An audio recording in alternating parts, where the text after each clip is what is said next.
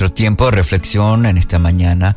El título es Antídoto para el desaliento, la primera parte. Hoy, mañana vamos a desarrollar este tema. Salmo 42, 5. ¿Por qué estoy desanimado? ¿Por qué está tan triste mi corazón? Pondré mi esperanza en Dios, lo alabaré otra vez, mi Salvador y mi Dios. Salmo 42.5, la versión nueva traducción viviente, la que acabo de leer. Desaliento. Buscando un poco la definición de la palabra desaliento, dice, se entiende por desaliento como la debilidad, deterioro o y agotamiento del estado anímico y asimismo el desánimo desvanecimiento, cansancio o la fatiga en la fuerza. Así lo define el diccionario. En el contexto del pasaje eh, que acabamos de leer, es el, es el exilio del pueblo de Israel. Estaban desterrados, ya no podían adorar en el templo, el pueblo, y esta fue la razón principal del desaliento, del decaimiento del pueblo, para, para entender un poco el contexto de este pasaje. Ahora, veamos algunas formas, según este texto, en que se manifiesta el desaliento. En el versículo 3 del mismo capítulo, dice, día y noche solo me alimento de lágrimas. La primera característica eh, del desaliento, podríamos decir, es la tristeza. Dice el texto que su porción diaria ahora es el dolor que lo asedia. La situación del pueblo había cambiado drásticamente. Y ese dolor se agrava porque los incrédulos ahora se burlan de él, diciendo, ¿dónde está ese Dios? En el versículo 3, ¿dónde está ese Dios tuyo? Cuando pasamos por el valle del desaliento, todo parece venir en contra nuestra, ¿no es cierto? Hasta la gente nos dice, ¿dónde está tu Dios? Muy de Yara. Hasta eso nos ocurre.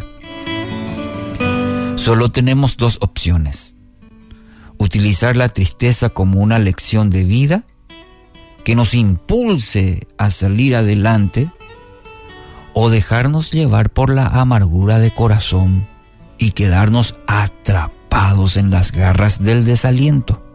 Hay dos caminos, dos opciones. Que sea un, puente, un resorte diríamos, o que nos quedemos atrapados en las garras del desaliento. En el versículo 4 encontramos otra característica del desaliento se me destroza el corazón al recordar cómo solían ser las cosas, dice el, el salmista. Entonces, otra característica del desaliento es vivir de los recuerdos, vivir anclados a los recuerdos. Nos dejamos llevar por el sentimiento, el pensamiento de que todo pasado fue mejor. ¿Te parece conocida esa frase? Alimentados por el antes era mejor. O a veces decimos, si sabía antes. Y todos esos pensamientos de que antes fue mejor, eh, anclados en el pasado, y como si fuera que el presente nos va mal y el futuro ni qué decir. Y todos esos pensamientos nos conducen a vivir prisioneros del pasado. Filipenses capítulo 3, versículos 13 y 14, el apóstol Pablo dice, me concentro solo en esto, olvido el pasado, fijo la mirada en lo que tengo por delante y así avanzo hasta llegar al final de la carrera para recibir el premio celestial al cual Dios nos llama por medio de Cristo Jesús.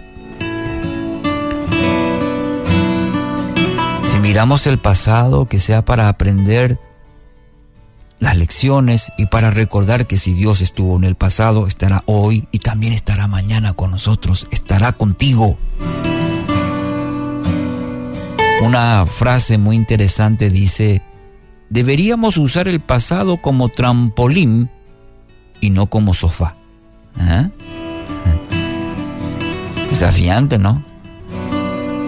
El pasado que nos sirva para aprender y de esas experiencias y nos impulse a ser mejores, a aprender del pasado y no como sofá para quedarnos ahí tiradotes, resignados. Dios no quiere eso con nuestra vida. Dios no quiere eso con su vida.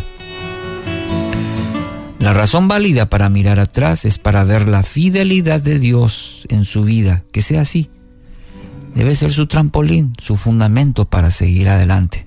Porque si Dios estuvo en el pasado, si Dios estuvo ayer con usted, amén, ¿verdad? Entonces eso significa que hoy está también con usted y que por fe mañana y pasado mañana y todos los días de vida que el Señor le conceda, Él estará con usted.